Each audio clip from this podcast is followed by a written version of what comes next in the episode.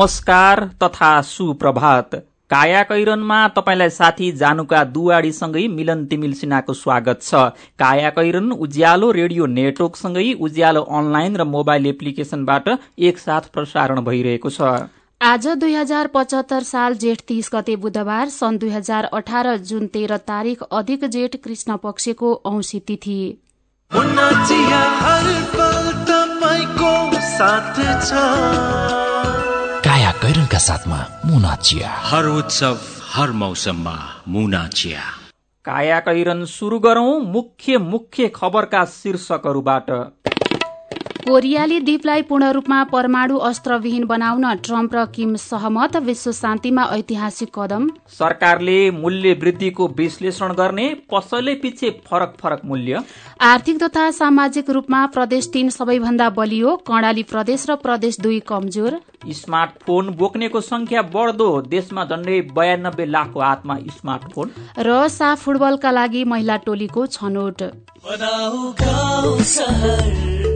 झिलिमिली झिलिमिली लगाई Divya LED bulb. Divya LED bulb दुई वर्षको वारेन्टीका साथ चौधवटा साधारण चिम बाल्नुभन्दा एउटा दिव्य एलइडी बल्ब बाल्नुमै बुद्धिमानी। दिव्य एलइडी बल्ब उज्यालोमा छ दम खर्च पनि कम। दिव्य एलइडी बल्ब। राष्ट्रिय वाणिज्य ब्याङ्क लिमिटेडको सूचना। नेपाल राष्ट्र ब्याङ्कको निर्देशन अनुसार आ आफ्ना खाता भएका बैंकका शाखामा वा बैंकका कुनै पनि शाखामा तुरन्तै गई केवाइसी फारम भर्न बाँकी। सबै ग्राहकले दुई हजार पचहत्तर असार पन्ध्र गते भित्र केवाइसी फारम भरि बुझाइदिनु हुन ग्राहक महानुभावहरूलाई हार्दिक अनुरोध गर्दछौ। राष्ट्रिय वाणिज्य ब्याङ्क लिमिटेड तपाईँको आफ्नै ब्याङ्क। चौध पन्ध्र चौध पन्ध्र चौध पन्ध्र चौध पन्ध्र।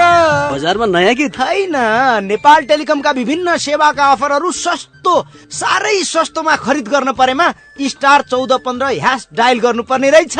त्यही भएर कण्ठ पारिरख्या। हो र दाई। त्यति मात्र हो र भाइ। नेपाल टेलिकमले विभिन्न समयमा ल्याउने विभिन्न अफरको बारेमा थाहा पाउन पनि स्टार चौध पन्ध्र ह्यास डायल गर्नुपर्ने रहेछ नि त।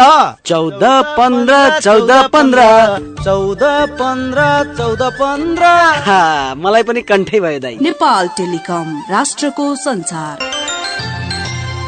नेपाल बैंक लिमिटेडको अत्यन्त जरुरी सूचना। नेपाल बैंक लिमिटेडमा खाता खोली कारोबार गरिरहनुभएका ग्राहक महानुभावहरूले आफ्नो ग्राहक पहिचान विवरण केवाईसी दुई हजार पचहत्तर असार मसान्तभित्र अध्यावधिक गरिसक्नुपर्ने भएकाले हालसम्म पनि उक्त विवरण अध्यावधिक नगरेको भएमा आउँदो असार मसान्तभित्र आफ्नो खाता रहेको शाखा वा पाएक पर्ने शाखामा सम्पर्क गरी विवरण अध्यावधिक गर्न हुन अनुरोध गर्दछौ। नेपाल बैंक लिमिटेड नेपालको पहिलो बैंक प्रकृति संरक्षण हाम्रो दायित्व यसै ल्याउँछ संसारमा स्थायित्व। महिला र पुरुष दुवै मिली हातेमालो गरौं सुन्दर संसार बनाउन लागि परौं। युएसए आइडीको आर्थिक सहयोगमा सञ्चालित हरियो वन कार्यक्रमद्वारा जनहितमा जारी सन्देश। पल्ला गरेर तुरुराम त उसको ब्याङ्क झन्झटिलो ब्याङ्क भनेर रिसाउँदै थियो भने उसको ब्याङ्कले के झन्झट दिएछ? उच्च ब्याज पाउनु उसको ब्याङ्कमा सधैँ नयाँ नयाँ खाता खोल्नु पर्ने रे। हो र? बिचरा सानोमा ब्याङ्कमा खाता खोलेको भए यो झन्झटै नपर्ने।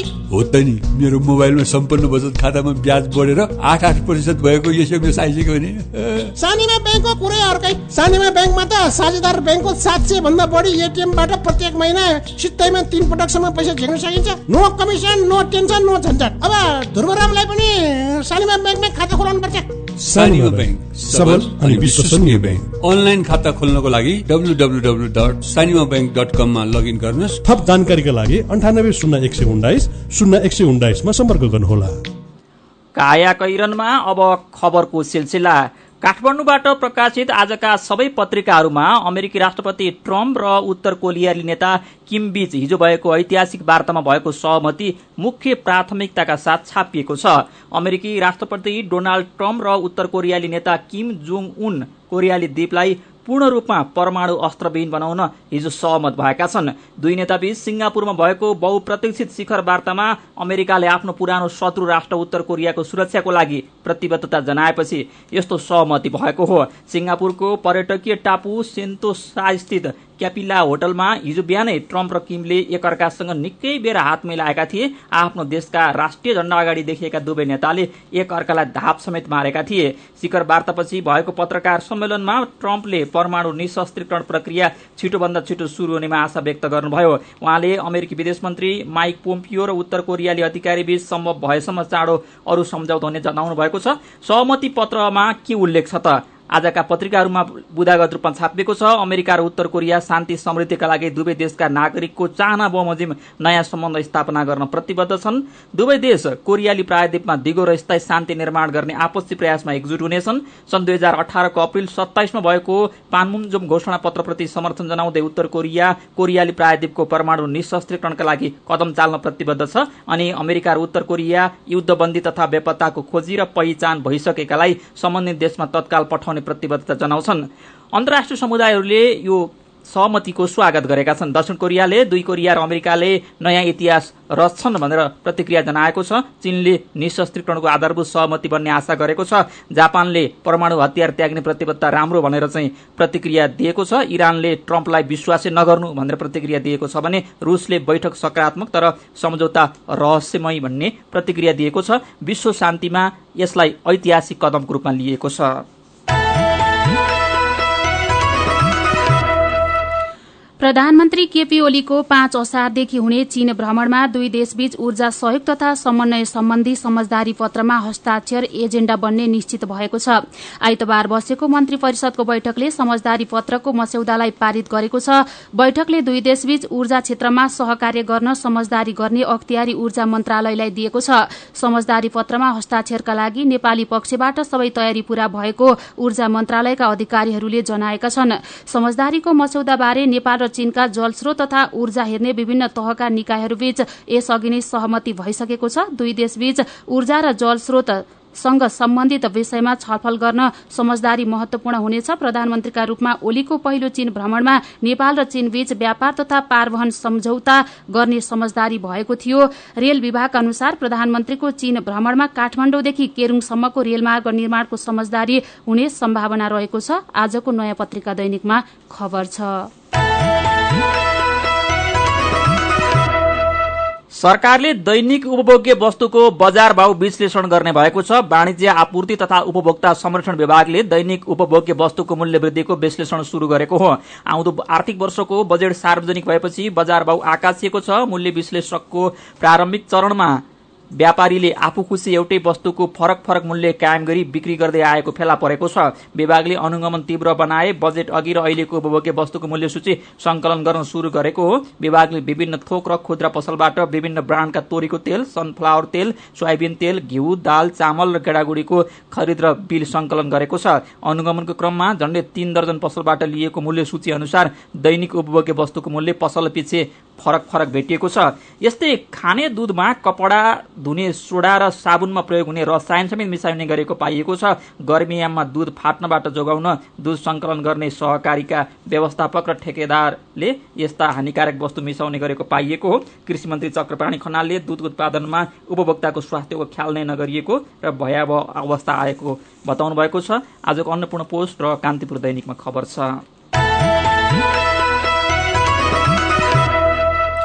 देशका सातवटा प्रदेशमध्ये आर्थिक तथा सामाजिक रूपमा प्रदेश तीन सबैभन्दा बलियो देखिएको छ। नेपाल राष्ट्र बैंकले तयार पारेको प्रदेश प्रोफाइलका अनुसार प्रदेश तीन जनसांख्यिक आर्थिक सामाजिक तथा वित्तीय स्थितिमा सबैभन्दा बलियो देखिएको हो।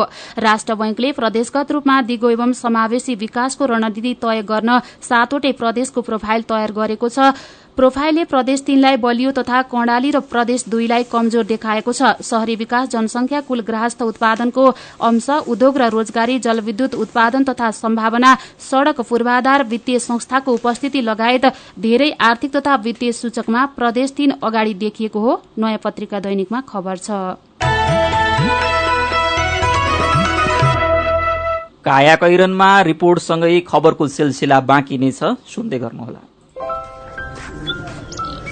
काकी नमस्कार है नमस्कार। लौ हेर यो हरिलाई। अस्ति मात्रै यसको पसलमा आग लागि भयो। यसलाई भने केही चिन्तै छैन। के भएको यसलाई?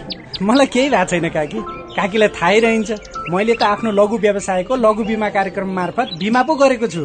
नोक्सानी अनुसार बिमाको नियमभित्र रहेर क्षतिपूर्ति पाइहाल्छु नि। के को चिन्ता? लघु बिमा क्षतिपूर्ति? के भन्छ यो? ल काकी सुन्नुहोस्। लघु बिमा भनेको मानिसहरूको दैनिक जीवन तथा जीविकोपार्जनको क्रममा आइपर्ने विभिन्न प्रकारका जोखिमहरूबाट हुने आर्थिक नोक्सानीमा क्षतिपूर्ति दिने कार्यक्रम हो। ए अनि कस्ता जोखिमहरूमा लघु बिमाले सहयोग गर्छ त? लघु बिमा गरेमा विभिन्न कारणले हुने दुर्घटना तथा रोगहरूको उपचार बापत हुने औषधि उपचार खर्च प्राकृतिक प्रकोप आगलागी तथा अन्य कारणले हुने व्यक्तिगत सम्पत्तिको नोक्सानी लघु व्यवसाय सञ्चालनको क्रममा हुने अनिश्चितता तथा नोक्सानी बाली तथा पशुधनमा हुने क्षति बापत क्षतिपूर्ति पाइन्छ। ए ए अनि यस्तो सुविधा कसरी लिन सकिने रहेछ त? क कसले पाउने हुन्? फेरि बिमा गर्दा खर्च पनि त लाग्ला नि। लघु वित्त कार्यक्रममा सहभागी ग्राहकहरूले स्थानीय स्तरमा सञ्चालित लघु वित्त संस्थाहरू मार्फत लघु बिमाको सेवा लिन सक्छन्। यस बिमा कार्यक्रमको बिमा शुल्क न्यून हुने भएकोले थोरै खर्चमा भविष्यमा आउन सक्ने आर्थिक जोखिमको सजिलै व्यवस्थापन गर्न सकिन्छ ओहो ल गजबकै कुरो रहेछ। अब हामी सबैजनाले लघु बिमा कार्यक्रममा सहभागी भई आफ्नो र परिवारको जीवन सुरक्षित पार्नुपर्छ। ए बाबु यो कुरो त सबै गाउँलेहरूलाई भनिदिए है लघु बिमा गरौँ ढुक्क रहौँ। युके एड सक्षमको सहकार्यमा नेपाल विमक संघद्वारा जारी सन्देश। भारी त ठुलै छ त सम्झिज्यू के भारी भन्नु नि सम्झिज्यू बजारबाट मसिनो चामल किनेर ल्याएको मिठो मसिनो त खानै पर्यो नि। भात मात्रै खाएर हुन्छ त। ढिँडो रोटी च्यास्ला आदि पनि त खानु पर्यो नि।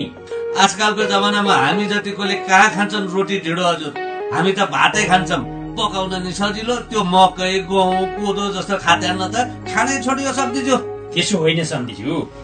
हामी त घरमा मकैको च्याख्ला ढिँडो गहुँ चौ कोदो फापरा आदिको रोटी तथा ढिँडो पनि खान्छौँ।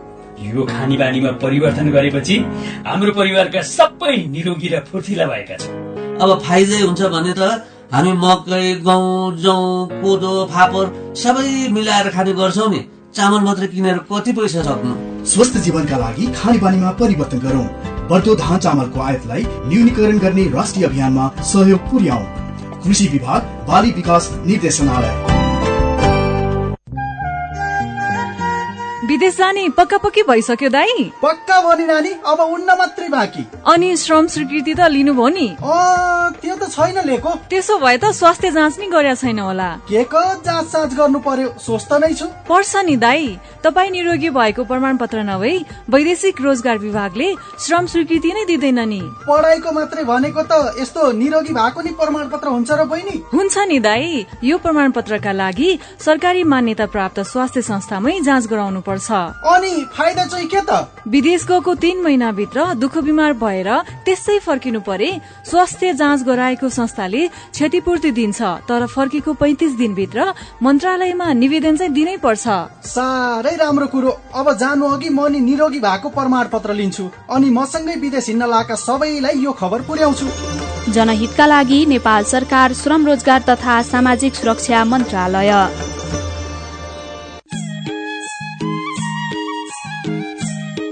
घर जग्गा खरिद गर्न खोज्नुहुने महानुभावहरूलाई भूमि सुधार तथा व्यवस्थापन विभागको अनुरोध। आफूले खरिद गर्न खोजेको घर जग्गाको सक्कल पूर्जा जग्गा धनीको नागरिकता जग्गाको किसिम प्रकार क्षेत्रफल बाटोको अवस्था मालपोत तथा घर जग्गाको करचुक्ता प्रमाण लगायत रोक्का भए नभएको समेत बुझी मालपोत र नापी कार्यालयमा रहेका श्रेष्ठता तथा नक्सा र सो कामको लागि लाग्ने राजस्व समेत यकिन गरेर आधिकारिक व्यक्तिसँग मात्र कारोबार गर्नुहुन र सो काममा कुनै दुविधा उत्पन्न भएमा मालपोत कार्यालयमा रहेको नागरिक बडापत्र अध्ययन गर्नुहुन वा सोधपुछ कक्ष तथा कार्यालयका अन्य कर्मचारीहरूसँग जानकारी लिए यकिन भएपछि मात्र खरिद सम्बन्धी कारोबार गर्नुहुन सम्बन्धित सबै खरिदकर्ताहरूलाई अनुरोध गरिएको छ। नेपाल सरकार कृषि भूमि व्यवस्था तथा सहकारी मन्त्रालय भूमि सुधार तथा व्यवस्थापन विभाग बबरमहल काठमाडौँ।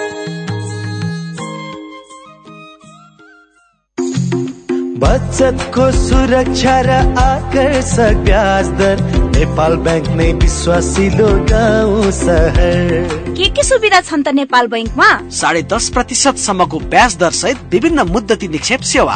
युवा महिला ज्येष्ठ नागरिक सन्तति र कर्मचारी बचत खाताहरू। औद्योगिक व्यावसायिक कृषि तथा व्यक्तिगत कर्जाहरू। सेयर भर्न सी आस्वा सुविधा। देश विदेशमा पैसा पठाउन र प्राप्त गर्न एनबिएल रेमिट। लकर सेवा mobile banking internet banking e सेवा जस्ता धेरै आधुनिक सुरक्षित र भरपर्दो ब्याङ्किङ सेवा सुविधा पनि छन् नि। ल है अब हामी सबैजना अलमल नगरी नेपाल बैंकमै जाउँ। अत्याधुनिक सुविधाहरूको साथमा नेपाल बैंक लिमिटेड नेपालको पहिलो बैंक नेपाल बैंक नै विश्वासिलो गाउँ सहर।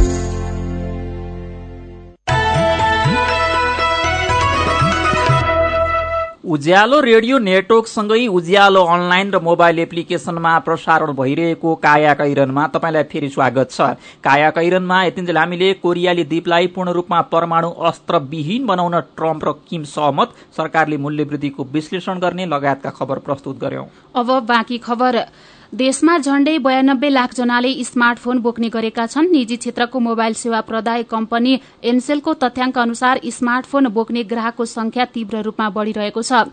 एनसेलको मुख्य लगानीकर्ता मलेसियन कम्पनी आजियाटाले सार्वजनिक गरेको सन् दुई हजार अठारको पहिलो त्रैमासिक वित्तीय प्रतिवेदन अनुसार उसको नेटवर्कमा झण्डै छपन्न प्रतिशत ग्राहकले स्मार्टफोन प्रयोग गरिरहेका छन्। प्रतिवेदन अनुसार एनसेलका कुल ग्राहक संख्या एक करोड़ चौसठी लाख पुगिसकेका छन् जसको छपन्न प्रतिशत भनेको एकानब्बे लाख चौरासी हजार हुन आउँछ। यस्तै सरकारी स्वामित्वको दूरसञ्चार सेवा प्रदायक नेपाल टेलिकमका मोबाइल सेवाका ग्राहक एनसेल भन्दा झण्डै पाँच लाख बढ़ी छन्। ग्राहकको संख्या झण्डै समान हुँदा स्मार्टफोन प्रयोगकर्ताको संख्या पनि उस्तै देखिन्छ। नेपालमा सञ्चालनमा रहेका छवटा दूरसञ्चार सेवा प्रदायक कम्पनी मध्ये नेपाल टेलिकम र एनसेलको बजार हिस्सा चौरानब्बे प्रतिशत छ। नेपाल राष्ट्र बैंकले आउँदो हप्तासम्म आउँदो आर्थिक वर्षका लागि मौद्रिक नीति सार्वजनिक गर्ने तयारी गरेको छ। बैंक तथा वित्तीय संस्था कसरी चल्ने मात्र नभई देशकै बजेट कार्यान्वयनको लागि मौद्रिक नीतिमा आएका कुराले भूमिका खेल्ने हुँदा यसलाई महत्वका साथ हेरिएको छ। निजी क्षेत्र मैत्री मौद्रिक नीति आउनु पर्नेमा निजी संघ संस्थाका प्रतिनिधिले जोड़ दिएका छन्। अर्जुन पोखरेलको रिपोर्ट। यस्तो ब्याज दर जहाँ एकदमै अनस्टेबल रूपमा अगाडि बढिरहेको छ यस्तोमा चाहिँ लङ टर्म इन्भेस्टमेन्ट नेपालमा आउँछ भन्ने कल्पना नगरे पनि हुन्छ। प्रोटेक्टेड इन्डस्ट्री छ ब्याङ्किङ सेक्टर केही न केही राष्ट्र ब्याङ्कबाट इन्टरभेन्सन हुनुपर्छ कि भन्ने हाम्रो सुझाव छ। राष्ट्र ब्याङ्कले ल्याउन लागेको नयाँ मौद्रिक नीतिमाथि सुझाव दिँदै नेपाल उद्योग वाणिज्य महासंघका वरिष्ठ उपाध्यक्ष शेखर गोल्छा। गोल्छाले भने झै ब्याङ्कको ब्याज दर चर्को छ। कुन बेला बढ्छ थाहा नै हुँदैन। साना उद्योगले सहुलियत पाएका छैनन्। गाडी र घरमा फ्याट्टै लगानी गर्ने ब्याङ्कले उत्पादनमूलक क्षेत्रमा ऋण दिन निकै गनगन गर्छन्। ब्याङ्कले निक्षेप संकलन गर्दा र कर्जा दिँदाको बीचको ब्याज दर अन्तर अर्थात स्प्रेड दर पाँच प्रतिशत छ। तर आउने मौद्रिक नीतिमा स्प्रेड दर पाँच प्रतिशतबाट घटाउन व्यवसायको माग छ। व्यवसायका जस्तै गुनासा ब्याङ्कहरूका पनि छन्। कृषि र पर्यटन क्षेत्रमा लगानी गर्नुपर्ने कर्जा लिन कोही नआएकोले यो कर्जा हटाउनु पर्ने या यसको म्याद थप्नुपर्ने लगानी योग्य पुँजी ब्याङ्कमा नभएकोले ब्याज दर तलमाथि हुँदा त्यसलाई सामान्य हिसाबले लिनुपर्ने उनीहरूको माग छ। यस्तै पुनर्कर्जा बढाउनु पर्ने लगायतका कुरा मौद्रिक नीतिले सम्बोधन गरोस् भन्नुहुन्छ नेपाल ब्याङ्कर संघका अध्यक्ष ज्ञानेन्द्र बहादुर ढुङ्गाना। भारतबाट हामी ठुलो मात्रामा आयात गर्छौँ। हाम्रो आयातलाई धान्ने गरी हामीले भारतीय ब्याङ्कहरूमा आफ्नो मौजात राख्ने गर्छौँ। तर हामीलाई त्यो मौजातमा ब्याज प्राप्त हुँदैन किनभने नेपाल राष्ट्र ब्याङ्कले ब्याज प्राप्त हुने खाता खोल्नलाई बन्देज लगाएको छ जसले गर्दा राज्यले ठुलो मात्राको आमदानी गुमाइरहेको छ। त्यसतर्फ नेपाल राष्ट्र ब्याङ्कले यसपटकको मन्ट्री पोलिसीमा ब्याज गर्न पाउने गरी खाता खोल्ने सुविधा दियोस् भन्ने हाम्रो सुझाव हो। मौद्रिक नीतिले बजेट कार्यान्वयनमा भूमिका खेल्ने र ब्याङ्क तथा वित्तीय संस्था र अन्य केही क्षेत्रको प्रत्यक्ष रेखदेख र नियन्त्रण गर्ने भएकोले मौद्रिक नीतिमा सबैजसो निजी संघ संस्थाले आफू अनुकूलका माग गरेका छन्। नेपाल सुनचाँदी व्यवसाय महासंघले सुनको आयात गर्न पाउनुपर्ने र निर्यात खुकुलो हुनुपर्ने माग गरेको छ। सहकारी संघले बीमा गर्न पाउनुपर्ने र रेमिटेन्स चलाउनु पर्ने माग गरेको छ। घर जग्गा र अटो व्यवसायीले घर जग्गा र गाडीमा ब्याङ्कले दिने कर्जा बढाउनु पर्ने साना व्यवसायीले मैदा तेल चाउचाउ चिनी लगायतका अत्यावश्यक घरायसी उद्योगलाई सहुलियत दिनुपर्ने विषय मौद्रिक नीतिमा समेट्नुपर्ने माग गरेका छन्। राष्ट्र ब्याङ्कलाई निजी क्षेत्रका माग पनि सुन्नुपर्ने र मूल्य वृद्धि घटाउनु पर्ने वित्तीय साक्षरता बढाउनु पर्ने पाँच सय एकतिस स्थानीय तहमा मात्रै पुगेका ब्याङ्कलाई सात सय त्रिपन्नवटै तहमा पुर्याउनु पर्ने लगायतका चुनौती छन्। यस्तै सबै नेपालीको ब्याङ्क खाता खोल्ने छ छ महिनामा सरकार ढल्दा पनि पछिल्लो दुई वर्षमा भएको लगातार छ प्रतिशत भन्दा धेरैको आर्थिक वृद्धि कायम राख्ने वा अहिलेको लक्ष्य अनुसार आठ प्रतिशत पुर्याउने लगायतका विषय समेटेर मौद्रिक नीति ल्याउनु पर्ने दबाव छ। राष्ट्र ब्याङ्कका गभर्नर डाक्टर चिरञ्जीवी नेपाल। कति च्यालेन्जेस सेन्सिटिभ छ।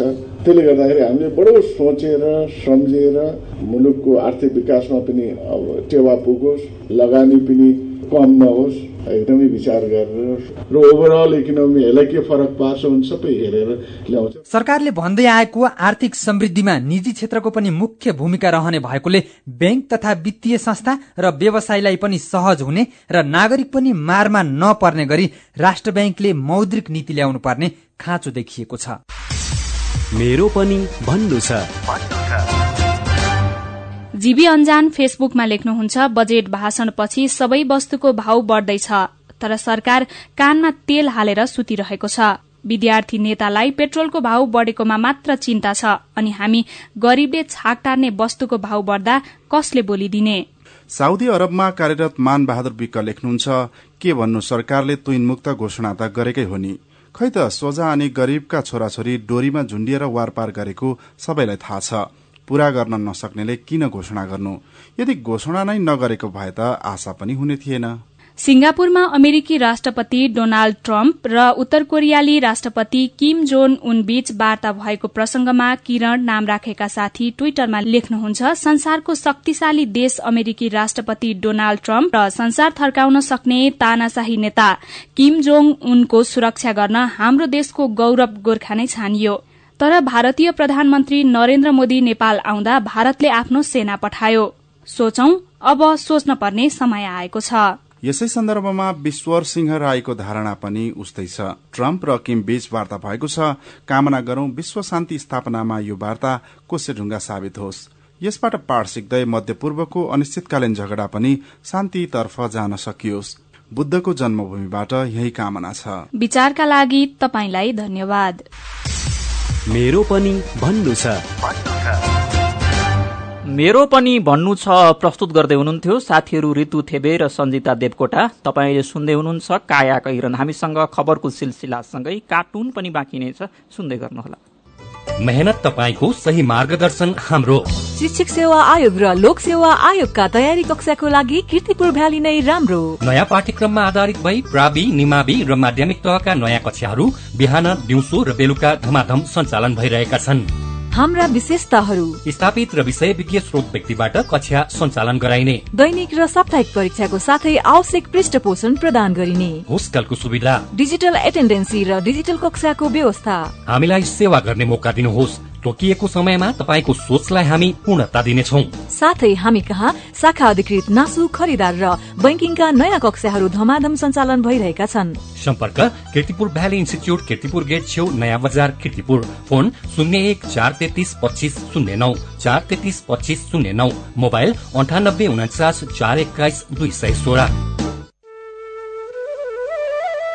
ओहो महेशजी! हिजोको कार्यक्रममा तपाईँले धारा प्रवाहका साथ बोल्नु भएको देखेर म त छक्कै परे। हिजो आज त हेर्दा पनि एकदमै प्रोफेसनल र आत्मविश्वासी देखिनुहुन्छ। यो सबै परिवर्तन त निपमा पब्लिक स्पिकिङ तालिम लिएपछि भएको हो नि। हजुर वाक शक्ति व्यक्तित्व तथा क्षमता विकास गरी विभिन्न क्षेत्रमा सफल हुनका लागि एकदमै उपयोगी पब्लिक स्पिकिङ तालिममा सहभागी हौ। सम्पर्क? Nepal entrepreneurship education foundation nif Bagbazar Kathmandu. Phone number बयालिस अडतिस पाँच सय पैतालिस four two three eight five four five. Everest bank रहेको बिल्डिङको थर्ड फ्लोर। तपाईँ अहिले के सोचिरहनु भएको छ? शिक्षक सेवा आयोगको विगत वर्षका परीक्षाहरूको तयारी कक्षामा उत्कृष्ट नतिजा ल्याउन सफल multi professional academy MPA Bagbazar काठमाडौँमा शिक्षक सेवा आयोग मावि निमावि र प्रावि तहका तयारी कक्षाहरू धमाधम सञ्चालन भइरहेको छ नि। हाम्रा विशेषताहरू। वस्तुगत र विषयगत दुवै खण्डको पुरै कक्षा एक महिनामा सम्पन्न गरिने। कक्षा शुरू हुनु पूर्व दैनिक वस्तुगत प्रश्नको नमुना परीक्षा र हरेक हप्तामा विषयगत खण्डको नमुना परीक्षा गराई फिडब्याक दिइने। स्थापित र विषय विज्ञ स्रोत व्यक्तिहरूबाट सैद्धान्तिक र अन्तर्क्रियात्मक कक्षा हुने। लेखन शैली र लेखन सिप सम्बन्धी व्यावहारिक तयारी गराइने।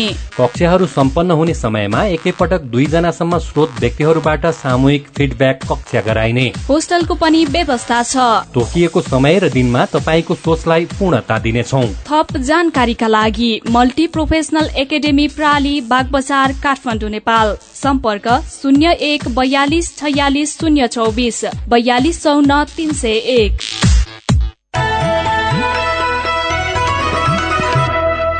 सिधा कुरा प्रष्ट विचार काठमाडौँमा नब्बे megahertz Ujyaalo radio network मार्फत देशभरिका विभिन्न एफएम स्टेशन तथा उज्यालो अनलाइन र मोबाइल एप्लिकेशनमा प्रसारण भइरहेको काया कैरनमा तपाईँलाई फेरि स्वागत छ। अब बाँकी खबर। नर्वेका मुटु सर्जन मोन्सले मोतीबिन्दुको शल्यक्रिया गर्न जहाज चढेर नेपाल आउनुभयो। छयत्तर वर्षीय ली कैलालीको गेटा अस्पतालमा शल्यक्रिया गरेपछि खुशी हुँदै फर्केको नेपाल नेत्रज्योति संघका अध्यक्ष प्राध्यापक डाक्टर तीर्थ प्रसाद मिश्रले गर्वसाथ सुनाउनुभयो। युरोपबाट आएका लीको शल्यक्रिया डाक्टर सुरेश राज पन्तले गर्नुभएको थियो। नेपालका आँखा अस्पतालमा मोतीबिन्दुको सफल शल्यक्रिया हुने थाहा पाएपछि भारत लखिमपुरको मजिस्ट्रेटका वृद्ध बुवाले जिद्दी गर्नुभयो अपरेशन गर्ने हो भने म नेपालमै गर्छु नत्र गर्दिन। त्यसपछि ती मजिस्ट्रेटले पुनाबाट बुवालाई नेपाल ल्याउनुभयो शल्यक्रिया गराएर फर्किनुभयो। यी घटना प्रतिनिधिमूलक पात्र मात्र हुन्। सामान्य रोगको उपचार वा अपरेशनका लागि पनि विदेश जाने प्रवृत्ति बढ़िरहेका बेला आँखाको शल्यक्रिया गर्न भने नेपाल विदेशीका लागि पनि सस्तो र भरपर्दो गन्तव्य बनेको छ। मोतीबिन्दु होस् वा खस्रे रोग अहिले नेपालमा आँखाको उपचार सुलभ देखेर विदेशबाट आउनेको संख्या बढ्दै गएको छ। अन्नपूर्ण पोस्ट दैनिकमा खबर छ।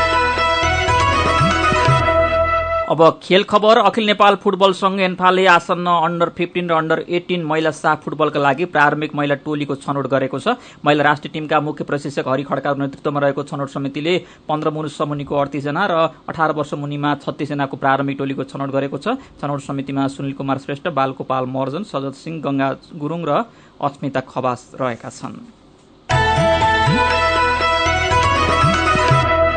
हामी काया कैरनको अन्त्यमा आइपुगेका छौं। अब केही खबर संक्षेपमा नेपाल कम्युनिष्ट पार्टी नेकपा नेतृत्वको सरकारले संविधान संशोधनको तयारी थालेको छ। यसका लागि नेकपाका शीर्ष नेता आफैले संवाद अघि बढाएका खबर राजधानी दैनिकले छापेको छ।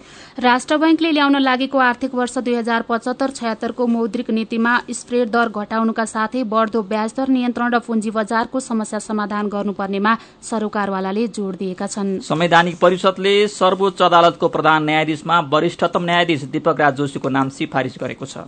नेपालले कुल वस्तु निर्यातबाट प्राप्त गरेको आमदानी भन्दा दोब्बर बढ़ी रकम बराबरको पेट्रोलियम पदार्थ आयात गरेको छ। पछिल्लो दश महिनामा छैसठी अर्ब पैंसठी करोड़ रूपियाँ बराबरको वस्तु निर्यात हुँदा एक अर्ब चौतिस अर्ब रूपियाँ बराबरको पेट्रोलियम पदार्थ आयात भएको छ। सरकारले पूर्व राष्ट्रपतिदेखि पूर्व सभामुखसम्मका विशिष्ट पूर्व पदाधिकारीलाई विलासी सुविधा दिन फेरि विधेयक मसौदा गरेको छ। चिकित्सा शास्त्र अन्तर्गतका मेडिकल कलेजको आगामी शैक्षिक सत्रदेखि सिट निर्धारण तथा साझा प्रवेश परीक्षाका लागि शिक्षा मन्त्रालयले प्रक्रिया शुरू गरेको छ।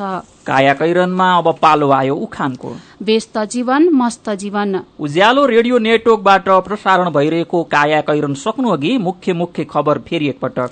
कोरियाले द्वीपलाई पूर्ण रूपमा परमाणु अस्त्रविहीन बनाउन ट्रम्प र किम सहमत विश्व शान्तिमा ऐतिहासिक कदम। सरकारले मूल्य वृद्धिको विश्लेषण गर्ने पसलै पछि फरक फरक मूल्य? आर्थिक तथा सामाजिक रूपमा प्रदेश तीन सबैभन्दा बलियो कर्णाली प्रदेश र प्रदेश दुई कमजोर। स्मार्टफोन बोक्नेको संख्या बढ्दो देशमा झण्डै बयानब्बे लाखको हातमा स्मार्टफोन।